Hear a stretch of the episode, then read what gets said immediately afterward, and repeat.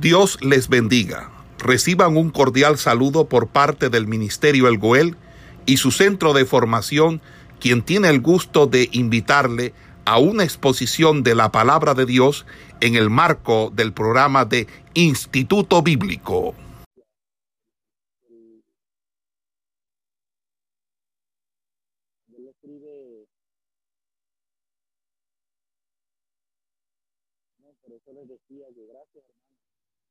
Y ahí si se escucha mejor. Eso le, le que si bien.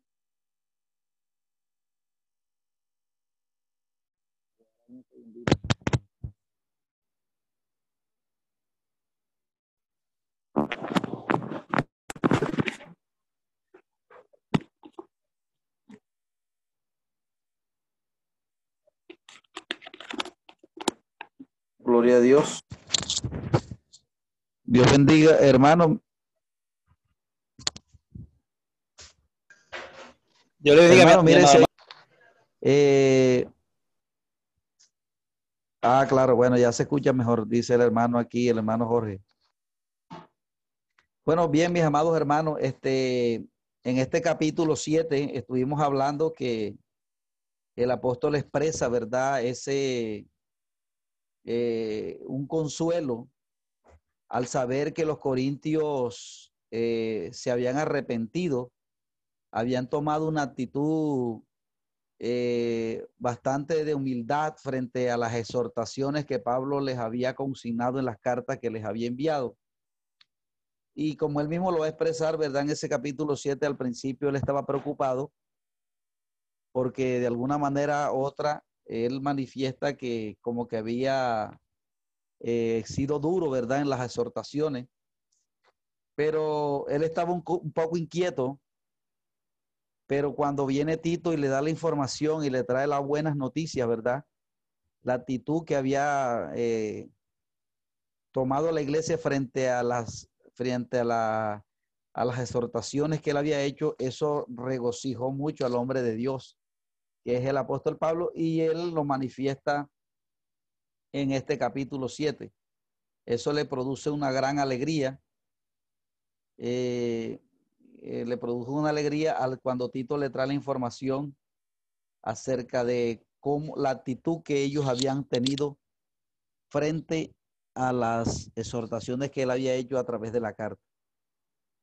Entonces, ahí vemos, ¿verdad?, cómo eh, cómo, este, cómo este pueblo que estaba fallando, que estaba fallando cuando el hombre de Dios trata las falencias que estaban o tomando los correctivos que la iglesia estaba faltando, ellos de una manera humilde eh, reciben el consejo y se arrepienten. Y eso llena mucho de regocijo al hombre de Dios. Eh, vamos a leer un poco nuevamente el versículo, el capítulo 7, para que usted se dé cuenta eh, ese, gran, ese gran sentimiento que el apóstol manifiesta allí al saber la actitud que habían tomado los corintios. Dice, amítanos, amitidnos, a nadie hemos agraviado, a nadie hemos corrompido, a nadie hemos engañado. No lo digo para condenaros, pues ya he hecho pues ya he dicho antes que está en nuestro corazón para morir y para vivir juntamente.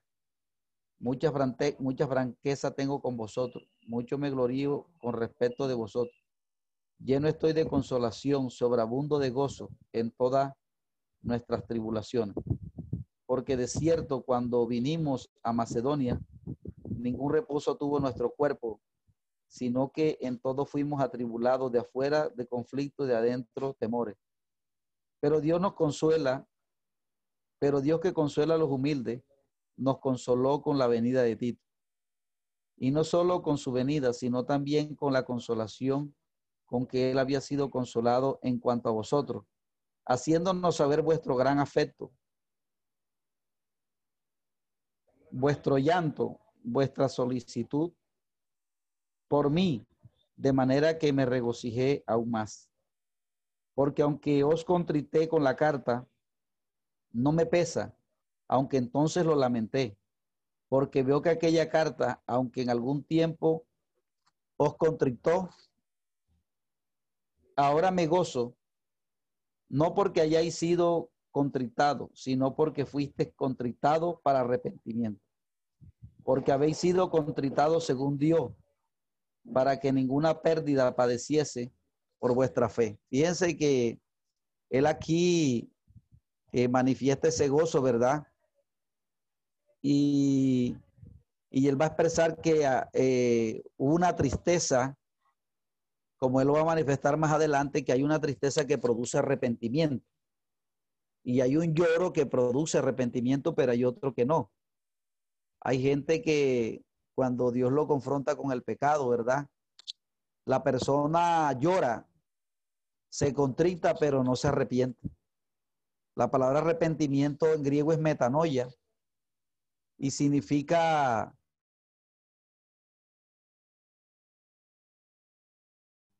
eh, apartarse. Ellos, al ser confrontados, eh, dice, manifiesta allí, ¿verdad?, que lloraron y fueron contra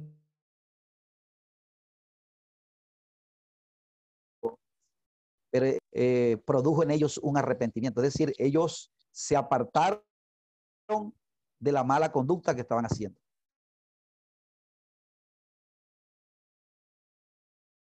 Y eso llenó de mucho regocijo. De pronto eh, corrija a la gente. Eh, el domingo, el domingo pasado, el sábado pasado, ¿verdad? Que les dije que estaba predicando en una iglesia eh, Dios me colocó en mi corazón predicar sobre, eh, titulé el mensaje Cómo saber si soy salvo, porque la Biblia lo dice claramente. Y prediqué en Romanos 8.1 donde dice que ninguna condenación hay para los que están en Cristo Jesús. Dice los que no andan conforme a la carne. Comencé a explicar, a desarrollar eso allí.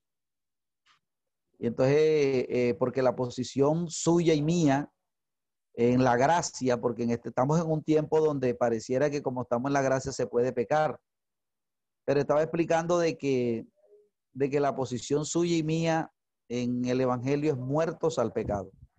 Y estaba explicando con Romanos 7 cómo, cómo este, eh, un hombre cuando, cuando eh, ¿cómo, ¿cómo, es que usted emancipa de la ley? La ley no persigue al muerto, sino a los vivos. Entonces, Pablo hace una comparación del matrimonio y dice que, que la mujer casada está sujeta por ley al marido mientras este vive. O sea que cuando dos personas se casan, lo único que disuelve esa, esa, esa alianza es la muerte. Pero si los dos cónyuges están vivos y uno de los dos decide casarse, recasarse otra vez, entonces la ley va, va a condenar al que está vivo, porque la ley persigue al que está vivo. La ley no tiene potestades contra la muerte. Pues entonces Pablo va a explicar que usted y yo como cristianos dentro de la gracia tenemos que estar muertos al pecado, muertos a los deseos de la carne.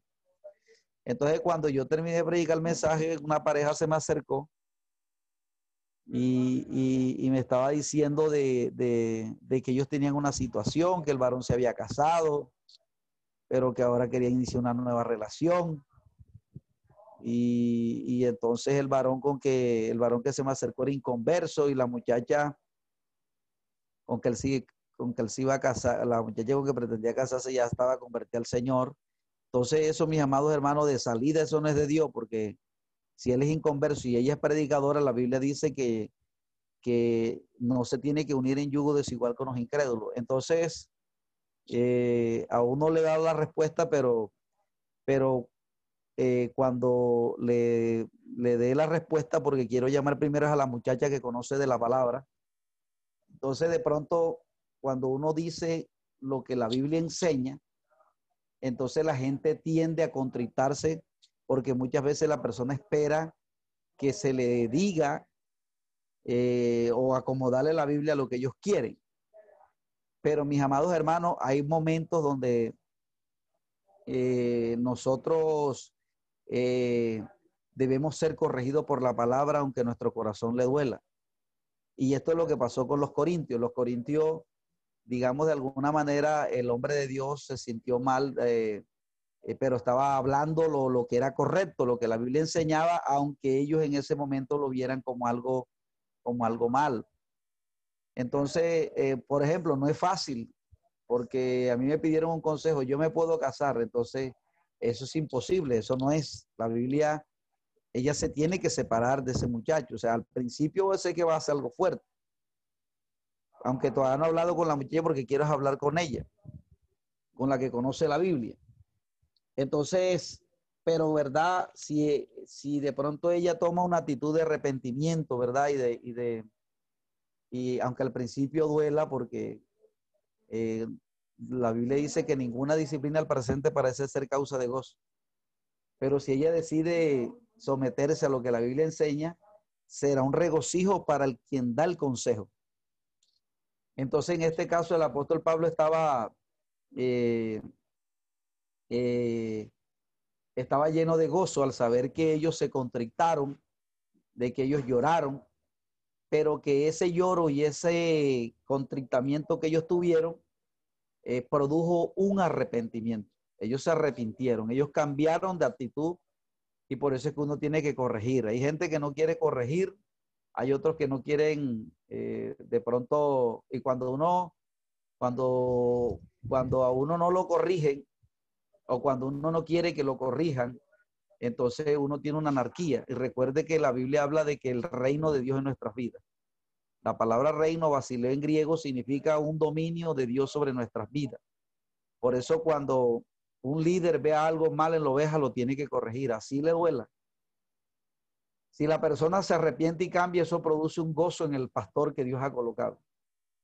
Pero hay, hay veces que la persona no se le corrige porque de pronto cómo va a reaccionar y entonces los deja que hagan las cosas. Entonces, en este caso vemos que el hombre de Dios no actuó por medio de sentimientos, sino que corrigió lo que estaba mal. Y ellos, eso les produjo un arrepentimiento y eso les trajo un gozo al hombre de Dios. Eh, eh, dice el versículo 9 del capítulo 7, ahora me gozo porque hayáis sido contritado, sino Ahora me gozo no porque haya sido contritado, sino porque fuiste contritado para arrepentimiento, porque habéis sido contritados según Dios, para que ninguna pérdida padeciese por vuestra, de vuestra parte. Porque la tristeza que es según Dios produce arrepentimiento para salvación, de que no hay que arrepentirse, pero la tristeza del mundo produce muerte. Entonces fíjense que hay una tristeza que produce arrepentimiento y una tristeza, la del mundo, ¿verdad? A veces nosotros como cristianos tenemos la actitud del mundo que nos entristecemos, pero no nos arrepentimos de la acción que hemos cometido. Y nosotros tenemos que, que cuando Dios nos, eh, nos encara, ¿verdad? Esa tristeza que sentimos debe producir un arrepentimiento, porque la, la palabra arrepentimiento está hablando de una acción. Jesucristo dijo arrepentidos y convertidos. La Biblia dice, el que, el, que, el que peca y se aparta, apartarse es arrepentimiento, porque se está apartando de una mala conducta que está haciendo.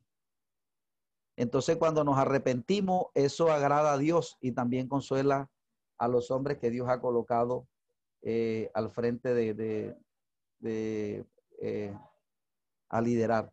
Entonces, ese es básicamente, ¿verdad?, lo que trata el capítulo 7 de esta primera carta a los Corintios cómo él eh, es consolado. Y él dice que aunque había tenido tribulaciones, la actitud que ellos tuvieron, esto le produjo gran consolación. Yo creo que ese capítulo está claro, ¿verdad? Eh,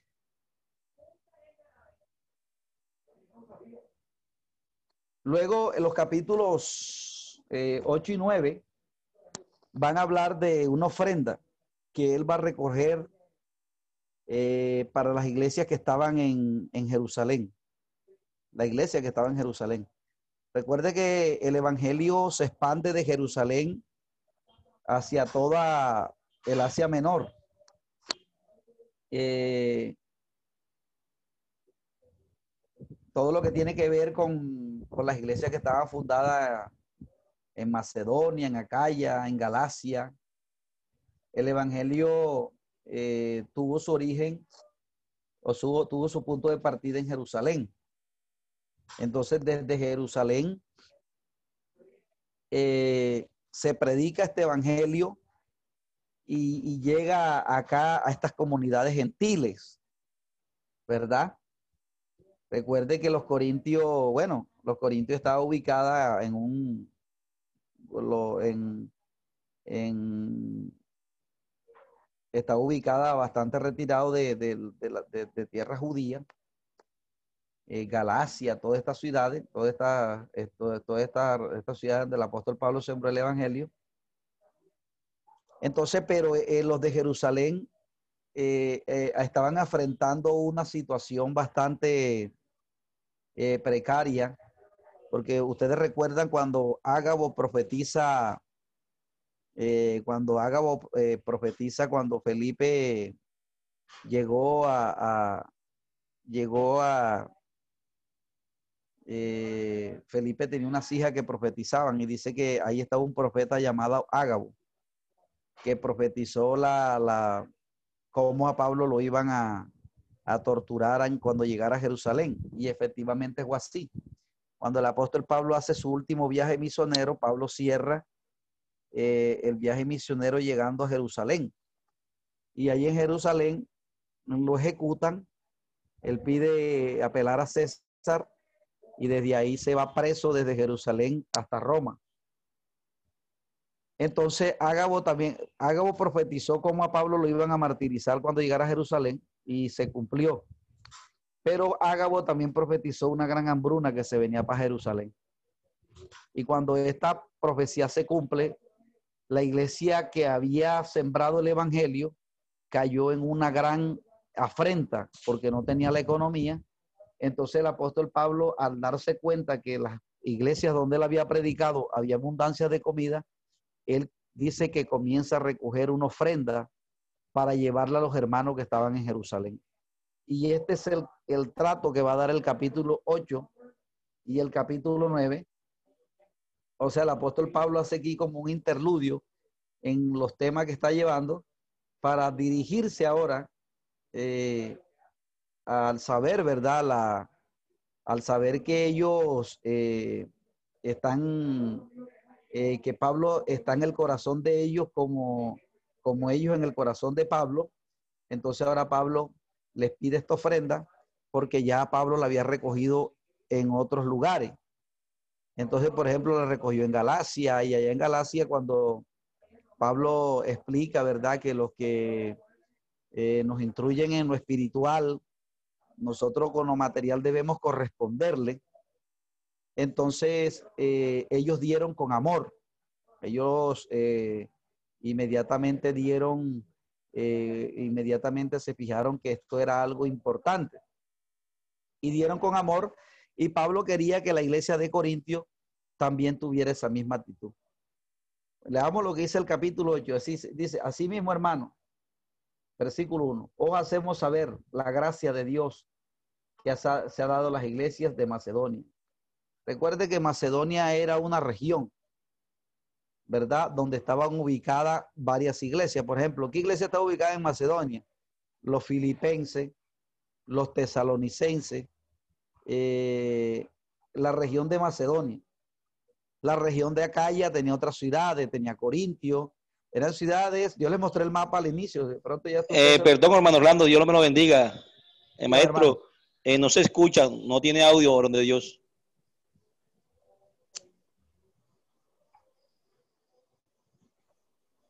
Y ahí, hermano, mire para ver. Gloria a Dios. ¿Me está escuchando, varón de Dios? Mire, para ver, ahora sí. hermano Orlando, eh, no tengo audio, no sé si seré yo o, la transmisión. Dios le bendiga. Eh, Pastor Julio, mire si, si me escucha ahora. Otro hermano que me digan si, está, si se está escuchando. Gloria a Dios. Sí se escucha. ¿Sí se está escuchando, hermana? Sí, pues sí, hermano, yo le escucho bien. hermano, yo lo escucho bien también. Ah, bueno, entonces el que tiene problemas llegó a Macedonia, provenía de parte de Jerusalén, porque la predicación arranca en Jerusalén. Esto como, Pablo va a dejar como, eh, eh, eh, le va a transmitir a ellos como una deuda que ellos tienen, es verdad, con, con, con las iglesias que estaban en Jerusalén, porque las iglesias que estaban en Jerusalén habían sido las que les habían proveído a ellos lo espiritual. Eh, eh, dice que en grande prueba de tribulación, el versículo 2, la abundancia de su gozo y su profunda proveza abundaron en riqueza de generosidad. Pues doy testimonio de que con agrado han, han dado conforme a sus fuerzas y aún más allá de sus fuerzas, pidiéndonos con mucho ruego que les concediésemos el privilegio de participar en este servicio para los santos. Y no como lo esperábamos, sino que asimismo se dieron primeramente al Señor y luego a nosotros por voluntad de Dios. De manera que os exhortamos a Tito para que, tal como comenzó antes, asimismo también acabe entre vosotros esta obra de gracia. Por tanto, como en toda como en todo abundáis en fe, en palabra, en ciencia, en solicitud, en vuestro amor para con nosotros, abundad también en esta gracia. Es decir, las iglesias de Macedonia, cuando Pablo pidió la ofrenda, ellos la dieron con mucho gozo, con mucho regocijo. Pero ahora Pablo manda a Timoteo para que esta gracia eh, para que los corintios también participasen de esta bendición, de dar, eh, de, colocar. Entonces ellos de pronto, eh, ya Pablo les estaba viendo un fruto, ¿verdad? De, de como él lo va a expresar aquí, que eh, él dice que ellos abundan en fe, en palabra, en ciencia, en solicitud, en vuestro amor para con vosotros, eh, pero también le decía, abundad también en esta gracia. Es decir, les va a decir a ellos que eh, también sean generosos en esta parte, que pongan, así como ellos eh, han abundado en el conocimiento, en la enseñanza, en la fe, también en ayudar a otros, también que lo coloquen en práctica. Y yo creo que, mi amado hermano, esto es una de las cosas en las que nosotros estamos fallando hoy porque de pronto nosotros hay bastante ciencia, eh, hay bastante, abunda la fe, eh, abunda eh, muchas otras cosas, ¿verdad? Pero este, hay ministros que han caído en, una situación económica difícil como la que cayeron los hombres de, de Dios en Jerusalén. Y este, este, por cualquier motivo, por el motivo que sea.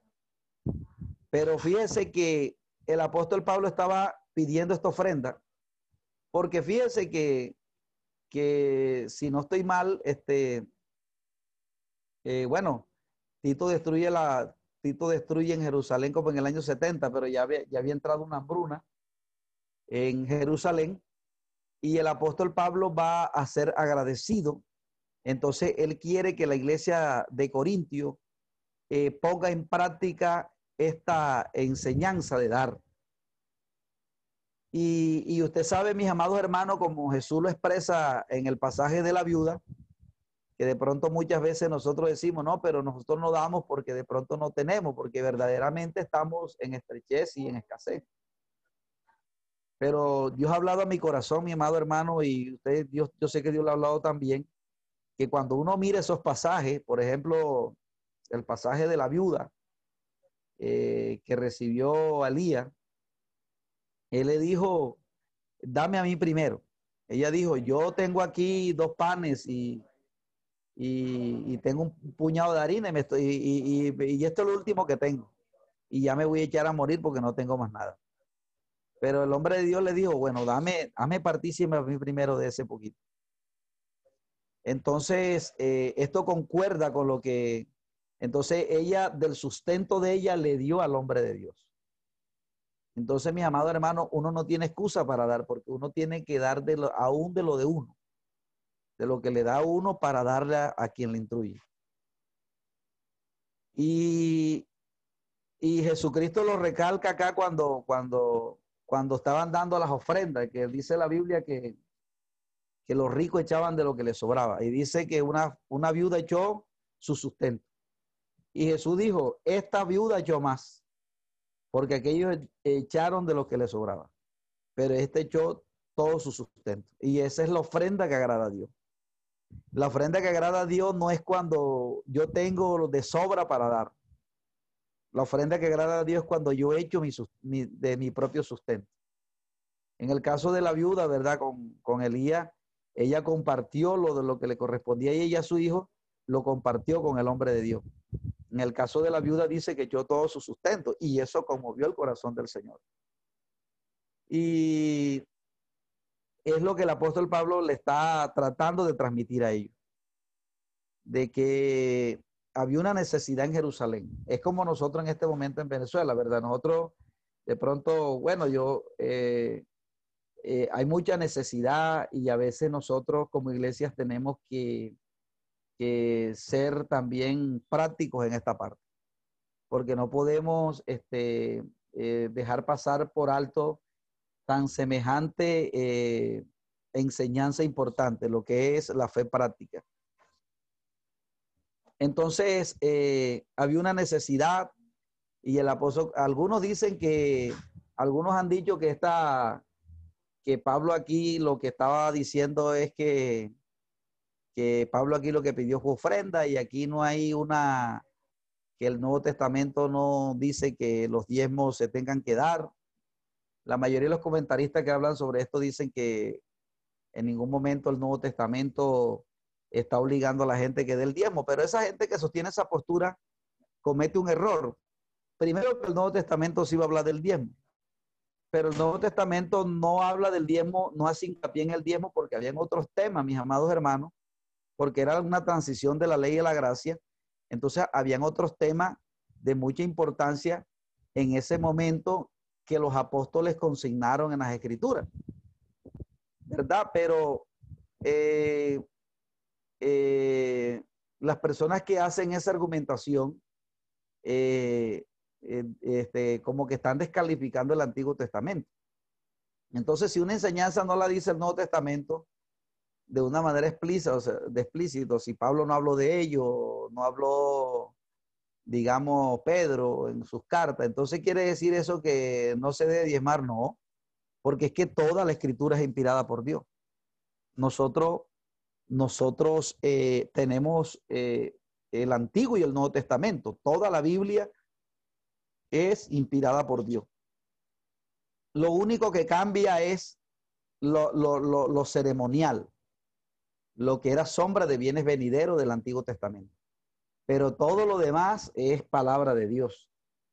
Entonces, eh, algunos porque Pablo recogió esta ofrenda especial para los santos, para los hombres que estaban en Jerusalén, lo recogió este donativo y que colocó a Tito, ¿verdad?, para que se encargara de, este, de administrar este donativo.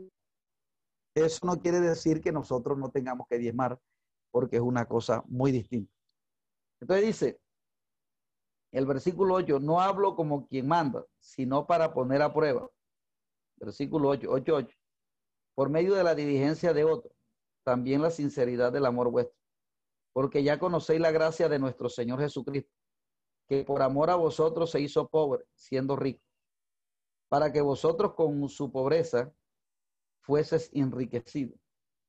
Y esto, y en esto doy mi consejo, porque esto os conviene a vosotros que comenzaste antes. No solo hacerlo, sino también a quererlo desde el año pasado. Ahora pues lleva también a cabo el hacerlo, para que como estuvieses pronto a querer, así también lo estéis en cumplir conforme a lo que tengáis. O sea, Pablo está diciendo, ¿verdad? Que si eh, lo que se ha anhelado, ¿verdad? Eh, se coloque en práctica, que se haga. Porque si primero hay voluntad dispuesta, será acepta según lo que uno tiene, no según lo que no tiene. Porque no digo esto para que haya para vos otros holgura y para otros estrechez, sino para que en este tiempo con igualdad la abundancia vuestra supla escasez, la escasez de ellos.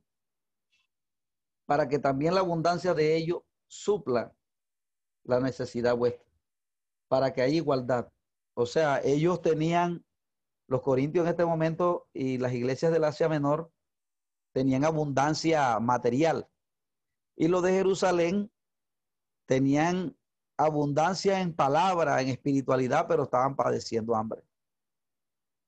Entonces, por eso Pablo es que recoge esta ofrenda y, va a dar su consejo para que ellos eh, eh, hagan esto, ¿verdad?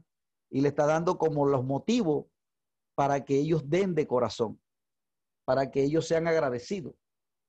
Y dice, y cita aquí, ¿verdad? El, el libro de Éxodo dice, porque como está escrito, fíjese que el Nuevo Testamento eh, se compone del Antiguo. O sea, la base del apóstol Pablo cuando va a argumentar en el Nuevo Testamento es el Antiguo Testamento.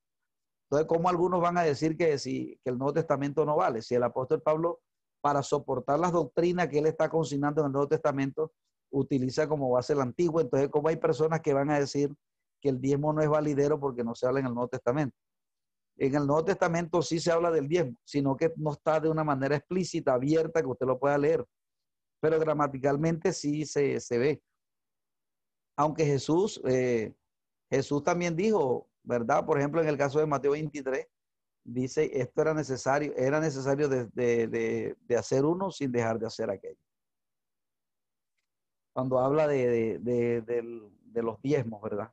Entonces, eh, dice, pero gracias a Dios que puso en el corazón de Tito la misma solicitud por nosotros. Pues a la verdad recibo la exhortación, pero estando también muy solícito por su propia voluntad, partió para ir a vosotros. Y ya enviamos juntamente con él al hermano, a, con él al hermano, cuya alabanza en el Evangelio se oye en todas las iglesias. Y no solo esto, sino que también fue designado por las iglesias como compañero de vuestra peregrinación para llevar este donativo, que es administrado por nosotros para la gloria del Señor mismo y para demostrar vuestra buena voluntad, evitando que nadie nos censure en cuanto a esta ofrenda abundante que administramos, procurando hacer las cosas honradamente, no solo delante del Señor, sino también delante de los hombres. Enviamos también con ellos a nuestro hermano cuya diligencia hemos comprobado repetidas veces en muchas cosas y ahora mucho más diligente por la, por la mucha confianza que tiene en vosotros. En cuanto a Tito es mi compañero y colaborador para vosotros. Y en cuanto a nuestro hermano, son mensajeros de las iglesias y gloria de Cristo. Mostrad pues para con ellos ante las iglesias la prueba de vuestro amor y de nuestro gloria con respecto vosotros. Bueno, ahí está hablando de otro hermano, ¿verdad? Que, que de pronto ellos iban a, decir, no, pero como, como no es Pablo y, no es, y como no es Pablo, sino Tito fue el que vino, entonces podrían decir, no, hombre, no lo voy a dar con el mismo gozo. Pero Pablo les está diciendo que ellos encargaron a estos hombres de recoger este donativo y lo deben dar con el mismo ánimo porque ellos eh, han ido de parte de ellos a hacer esta labor.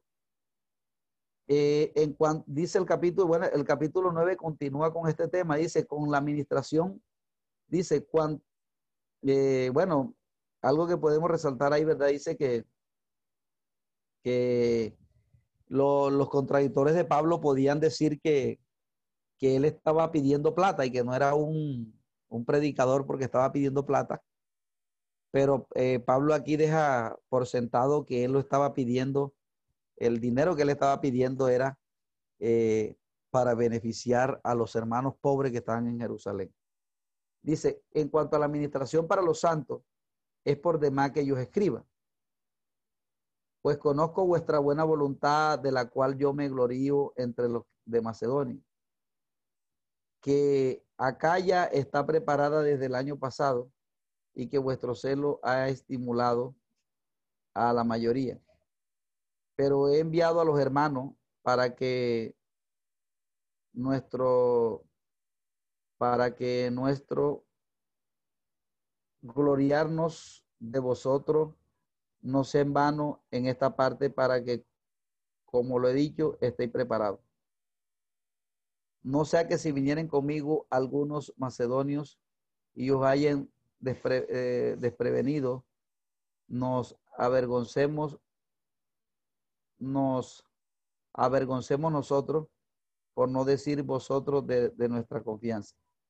Por tanto, tuve por necesario exhortar a los hermanos que fuesen primero a vosotros y preparasen primero vuestra generosidad antes prometida para que estéis listo como para que estéis lista como de generosidad y no como de exigencia nuestra. Pero esto digo, el que siembra escasamente también segará escasamente, y el que siembra generosamente, generosamente segará. Pablo aquí está diciendo, ¿verdad? Que él no los está obligando, sino que les está haciendo una especie de, de eh, como por así decirlo, de motivación para que ellos entren en conciencia de la responsabilidad que se tienen con los demás hermanos. De que cuando otro está padeciendo, cuando un hermano verdaderamente está padeciendo, ¿verdad? Porque hay gente que se filtra y, y dice que hace pasar que, que, está, que está afectado cuando no lo está. Pero los hombres espirituales, ¿verdad? Eh, eh, dice que si ellos no, a nosotros nos bendicen con su, eh, si nos bendicen con las enseñanzas, nosotros, si nos bendicen con espiritual, nosotros debemos ser, que tiene que haber una reciprocidad debemos eh, contribuir, ¿verdad? Para el que nos instruye. Entonces, eh, él les está diciendo que no lo está haciendo como imponiéndose, sino que le deja que le, los, los persuade, los motiva para que den con alegría, para que lo den con gozo. Y luego les va a decir que él no le está exigiendo nada, pero le va a recordar que el que siembra escasamente escasamente recogerá. Pero el que siembra generosamente, generosamente eh, eh, recibirá. Fíjese que este es el pasaje favorito de, algunas emisoras que nosotros conocemos en Barranquilla para el culto que tienen al dinero. Pero fíjense que este pasaje, eh, este, esta ofrenda, se está expidiendo, era para bendecir a otros hermanos. Mientras que la ofrenda que se recoge en algunas de las emisoras que ya conocemos es para, eh, para, para, para, que estos, esta gente se enriquezca con el dinero de otro. O sea, no se está buscando la, no se está buscando el bien del otro, sino el bien personal. Y ahí es donde está el delito. Eh, eh, dice, cada uno de como propuse su corazón, no con tristeza ni por necesidad, porque Dios ama al dador alegre. Y poderoso es Dios para hacer que abundéis en vosotros toda gracia, a fin de que teniendo siempre en todas las cosas de todo eh, lo suficiente, abundéis para con ellos buena obra. Como está escrito, repartió y dio a los pobres. Su justicia permanece para siempre. Eh, y, el que, y el que da semilla, y el que da semilla al que siembra, y pan al que come, provee, proveerá y multiplicará vuestra sementera, y aumentará los frutos de vuestra justicia. Eh, la Biblia también va a decir, ¿verdad? Que el que le da al pobre, Jehová le presta.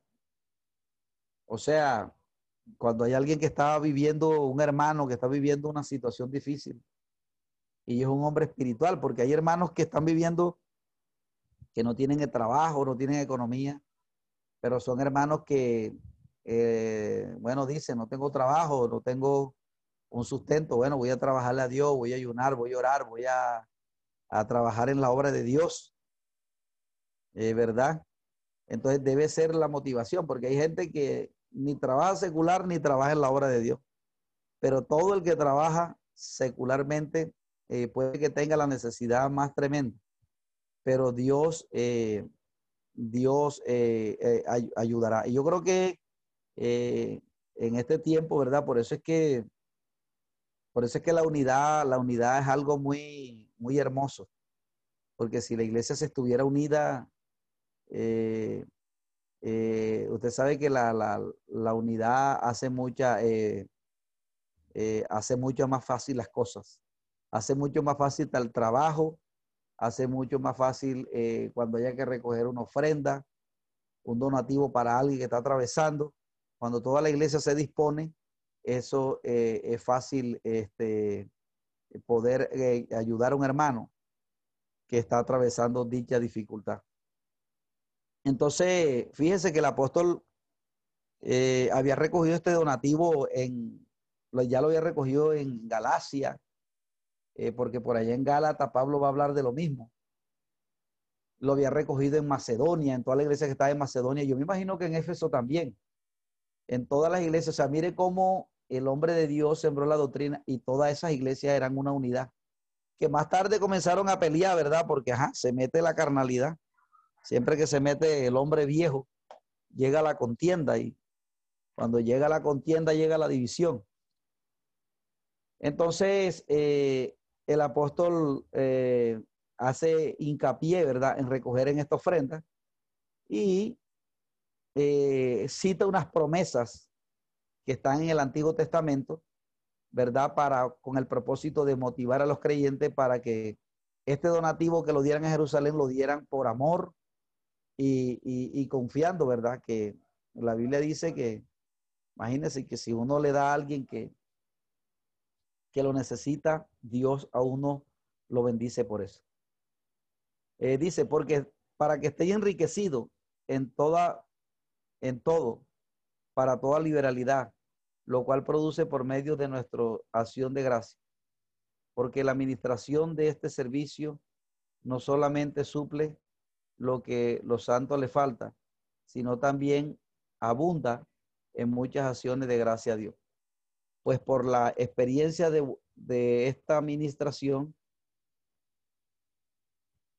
pues por la experiencia de nuestra administración, glorifican a Dios por la obediencia que profesáis. El Evangelio de Cristo y por la liberalidad de vuestra contribución para ellos y para todos. Asimismo, en la oración de ellos por vosotros, a quien ama, a quien ama a causa de la superabundante gracia de Dios en vosotros. Gracias doy a Dios por su, por su don inefable. Bueno, aquí ya, ¿verdad? Este, en estos últimos versículos, eh, dice que, que, se glorifica a Dios, ¿verdad? Eh, por medio de la obediencia que se profesa y por medio de la liberalidad de vuestra contribución para, dice, para los hermanos que están en Jerusalén. Eh, y dice que asimismo la oración de ellos por vosotros, a quienes aman a causa de superabundante gracias a Dios, gracias de Dios. Eh, eh, finaliza diciendo, ¿verdad?, acerca de las grandes promesas que hay en el dar, ¿verdad? Cada vez que uno da, eso pareciera que le restara, pero eso no le resta, eso es lo que hace es que nos, que nos multiplica. Y Pablo eh, está eh, persuadiendo a los hermanos para que, para que sean generosos en esta, en esta ofrenda que se está recolectando. Bueno, mis amados hermanos, yo creo que estos capítulos han quedado claros, ¿verdad? Acerca de cómo eh, el, hombre de Dios eh, deja aquí bien explícito. Eh, yo creo que mis amados hermanos, esto, la Biblia hay que colocarla por, por obra, ¿verdad? Porque es la fe práctica. Luego en los capítulos finales, ¿verdad? Él va a defender su ministerio y luego retoma, ¿verdad? Nuevamente en esos capítulos finales, el hombre de Dios eh, eh, ya va a concluir, ¿verdad? La,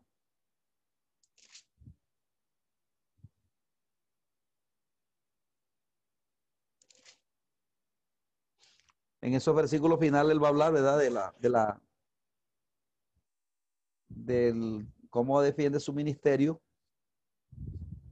y y, de pronto las, las, las, marcas que lo caracterizan como apóstol. Eh, bueno, mis amados hermanos, yo creo que ha sido todo por este año, ¿verdad?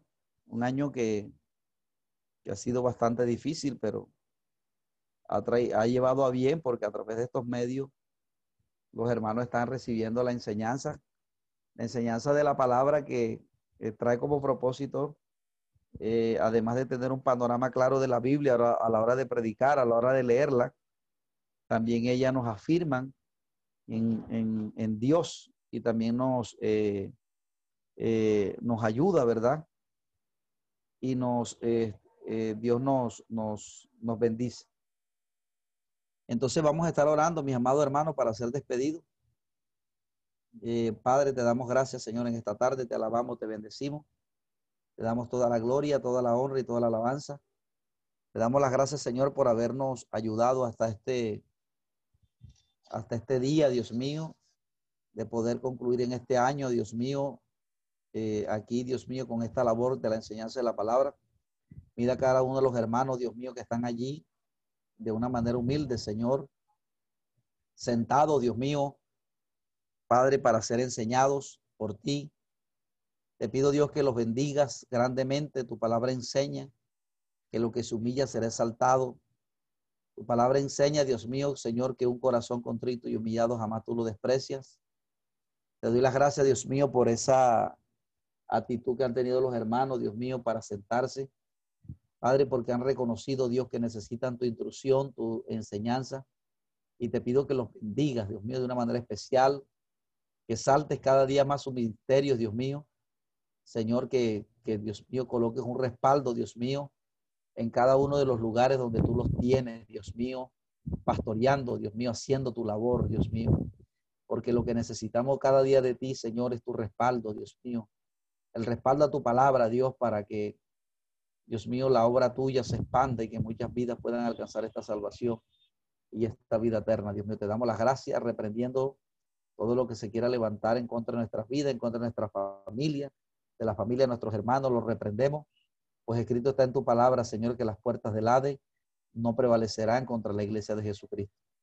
Y te damos las gracias, Señor, eh, en el nombre de Cristo Jesús. Amén y amén. Esperamos que este estudio haya sido de bendición para su vida y ministerio. A Dios sea la gloria. Este es el Ministerio El Goel, vidas transformadas para cumplir el propósito de Dios.